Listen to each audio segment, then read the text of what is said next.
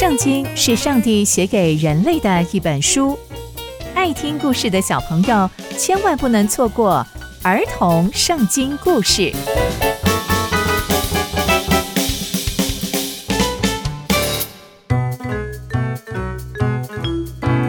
各位亲爱的大朋友、小朋友们，大家好，我是佩珊姐姐。小朋友们，今天佩珊姐姐要跟大家分享的故事是勇敢的约拿丹。我们在前一集中知道。扫罗准备要去攻打非利士人，但却没有等到撒母耳来，就自己献祭，而得罪了上帝。那接下来又会发生什么样的事情呢？就让我们继续听下去吧。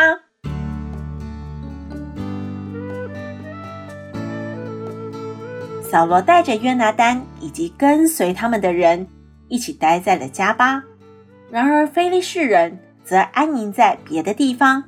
在那个时候啊，以色列全地都找不到任何一个铁匠，因为非利士人说，恐怕这些以色列百姓会自己制造刀剑或武器，所以以色列百姓无论是要磨锄头，或是磨斧头等等的金属器具，通通都要去非利士人那边磨。所以到了战争的时候啊，就没有任何一位以色列百姓的手上是有刀或是有枪。或者是任何的金属武器，所以只有扫罗跟约拿单是有刀枪的。有一天，约拿单就对着帮他拿武器的仆人说：“哎，来吧，我们去菲利士人那边去。”但约拿单并没有告诉他的父亲，他要去攻打菲利士人。那个时候，扫罗还坐在米基伦的石榴树下，旁边大概有六百个人。就这样。约拿单就出发了，以色列百姓通通都不知道约拿单就这样出发了。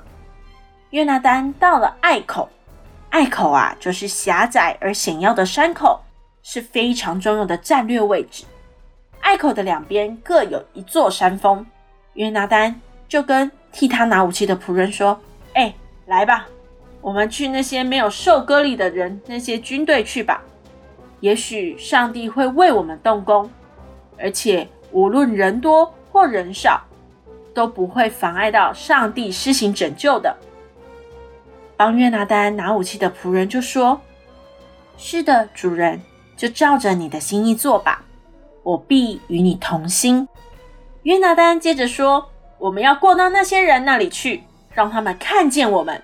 如果他们对我们说：‘你们站住，等我们到你们那边去。’”我们就站在原地，不要到那边去。可是，如果我们的敌人对我们说：“你们上来我们这里吧”，我们就上去。这就是一个证据。我相信上帝已经把他们交在我们手里了。他们两个人就故意让非利士人的士兵看见他们。非利士人就大喊说：“哎，你们看，有以色列人从他们躲的洞穴里面跑出来了耶！”那些非利士人就对他们说。你们两个上来我们这里吧！我们有件事情要告诉你们。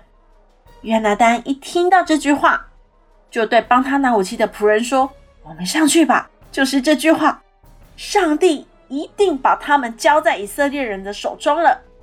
接着，约拿单就手脚并用的爬了上去，他的仆人也跟着他一起爬了上去。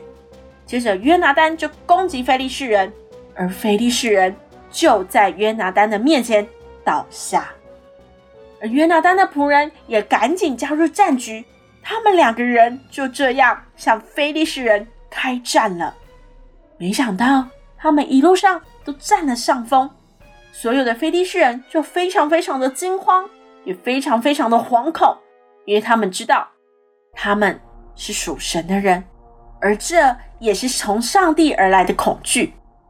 远远的。在扫罗那边，扫罗的流亡兵就看见非利士人的大军溃败，四处逃窜，就赶紧回报扫罗。扫罗就对着跟随他的人说：“你们数点一下，看看是谁从我们这里出去了。”大家数了数，才发现原来是约拿单和他的仆人。扫罗就马上说：“快，快把上帝的约柜运过来！”正当扫罗这样对祭司说话的时候，非利士人中间的骚动越来越大。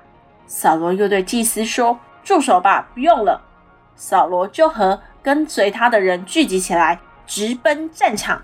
就看见非利士人用刀互相攻击，场面是非常非常的混乱。而那些以前被非利士人奴役的以色列人，也都趁着这个时候回到扫罗他们中间。就在这一天，耶和华拯救了以色列人。从今天的故事，我们可以知道，约拿单竟然自己带着仆人，就这样杀入重围，直奔非利士人的军营，因为他坚信上帝已经把非利士人交在他们的手中了，所以他才能这么有勇气。不然，就客观条件来看，凭着两个人的力量，怎么可能打赢非利士人呢？所以，小朋友们，我们要学习定睛在上帝的身上。不要看环境，因为我们有最棒、最厉害的天赋爸爸做我们最大的依靠。刚刚佩珊姐姐分享的故事都在圣经里面哦，期待我们继续聆听上帝的故事。我们下次见喽，拜拜。